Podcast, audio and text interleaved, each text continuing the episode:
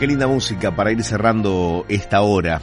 Pero quería eh, ahondar un poquito más y desarrollarte, al menos para saber cómo se plantea este conflicto entre tantos que conocemos. Tiene que ver con el sector del gas. El gobierno intenta evitar que se profundice otro conflicto por paritarias y que falten garrafas. Pedro Cascales es el presidente de la Cámara de Empresas de Argentina de Gas Licuado.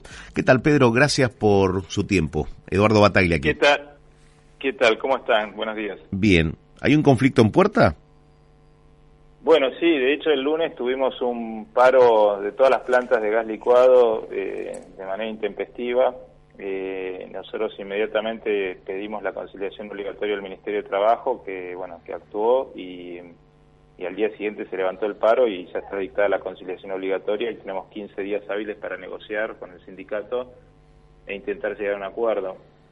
La verdad que es una medida bastante extrema, siendo que estamos con un, un acuerdo paritario vigente y en cumplimiento. Entonces, eh, y además es, es, bastante extrema porque el gas licuado de Argentina lo utiliza en, en sus distintas versiones, ¿no? Entre entre las garrafas y también el gas a granel, incluyendo por supuesto colegios, hospitales, etcétera. Cascales, lo que pide el sindicato, ¿es razonable? A ver, eh, una parte digamos que es razonable, que es la parte de ajuste salarial y que nosotros venimos cumpliendo porque nuestro nuestro convenio tiene una, una cláusula gatillo que a fin del periodo se ajusta por inflación.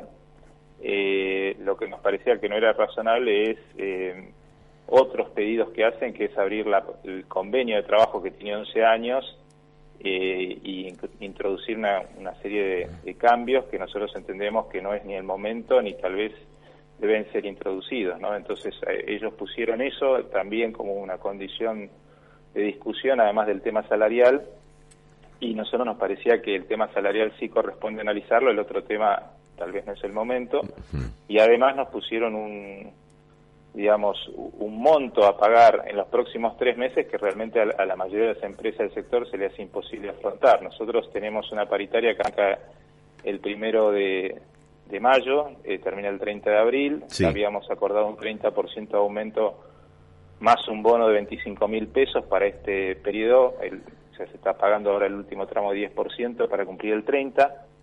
Ellos pedían llevar eh, ese 30 a un 80, es decir, un 50% más, del cual querían un 30% de acá a fin de año. Y nosotros habíamos ofrecido un 70% más, decir, un 40%, y un 15% de acá a fin de año, eh, y el resto en los primeros meses del año siguiente. Sí.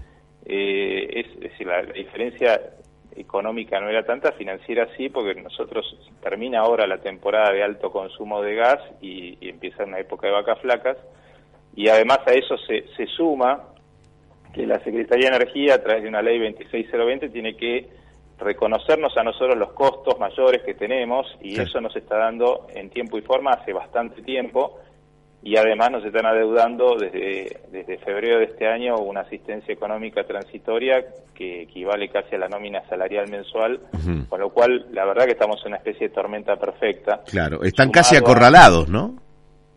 Sí, sí, estamos en una situación bastante terminal, sumado que nos faltan neumáticos, faltan camiones, bueno, hay una cantidad de otros temas que, que nos afectan. Entonces pedimos un poco de, de, de, comprensión del contexto que se está viviendo y nosotros entendemos que, repito, la parte salarial es razonable, otros temas que pedían de abrir un convenio que está hace 11 años funcionando y funciona bien, nos parecía que no era ni el momento ni el lugar de, de plantearlo con una urgencia si fuera una cosa que hay que resolver hoy, ¿no? Claro. Entonces, realmente por ahí pasaba el tema. Hmm. Nosotros teníamos que sentarnos a dialogar en octubre, de acuerdo a lo que habíamos acordado. A, accedimos a, a, empezar a hablar en septiembre, entendiendo que la inflación es muy alta y los trabajadores también tienen que tener un, una, una respuesta, pero nunca nos imaginamos que intempestivamente se iba a desatar un paro así, ¿no? Sin dudas. Eh, lo último, la inflexibilidad, dicho por el propio gobierno, eh, en la que se están desenvolviendo en el conflicto los eh, trabajadores del sindicato del neumático, eh, ¿traza un camino para el resto de los rubros? ¿Condiciona también la forma de negociar que se transforma en intransigente por parte de otros gremios?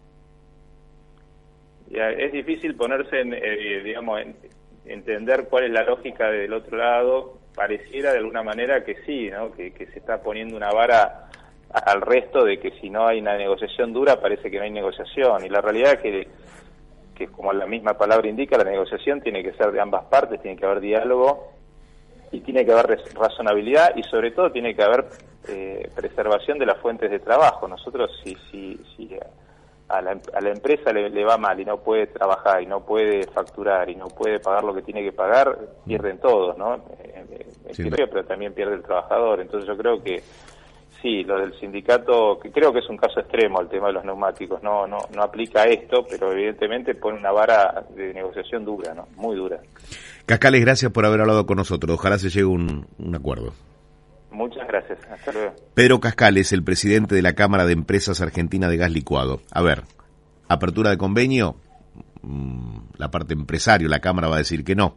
Eh, el acuerdo salarial logrado, más lo que se pida, allí sí puede haber un punto de negociación. Hay un 15% de diferencia entre lo que piden desde el sindicato y lo que la Cámara estaría en condiciones de pagar. Por el momento hay una conciliación obligatoria, pero daría la sensación que hay un conflicto en puerta.